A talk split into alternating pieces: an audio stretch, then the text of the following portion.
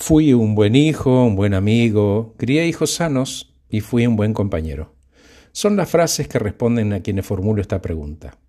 Recuerda tu vida y hasta acá de qué estás más orgulloso.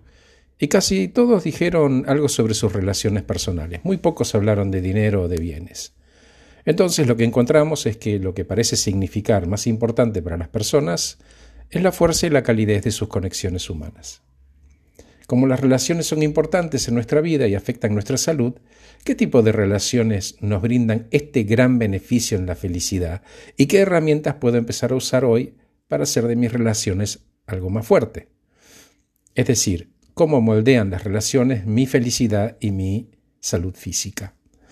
Algunos contestan, no tengo a nadie, dicen algunos, y le propongo, bueno, habla con el portero, habla con un pasajero en el tren, pedirle la hora, porque incluso hablar con extraños, por corto que sea, nos da ese pequeño golpe de bienestar de las relaciones. Vamos de nuevo, ¿cómo fortalezco las conexiones con otras personas? Así como la aptitud física es una práctica que nos conviene mantener en el tiempo, pasa lo mismo con la actitud social.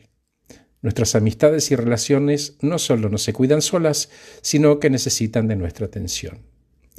Y uno dice, pero viajo mucho o no me interesa juntarme. Bueno, lo puedo entender. ¿Tenés WhatsApp? ¿Un mensaje? Pensé en vos y quería conectarme. O hola, te pensé. O hola, ¿te acordás de tal cosa?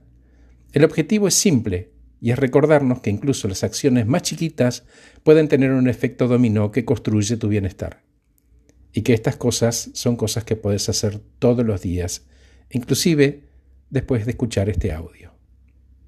Gracias por escucharme, soy Horacio Velotti y acabo de regalarte este podcast titulado Las relaciones son músculos que si no se fortalecen se atrofian. Que estés muy bien.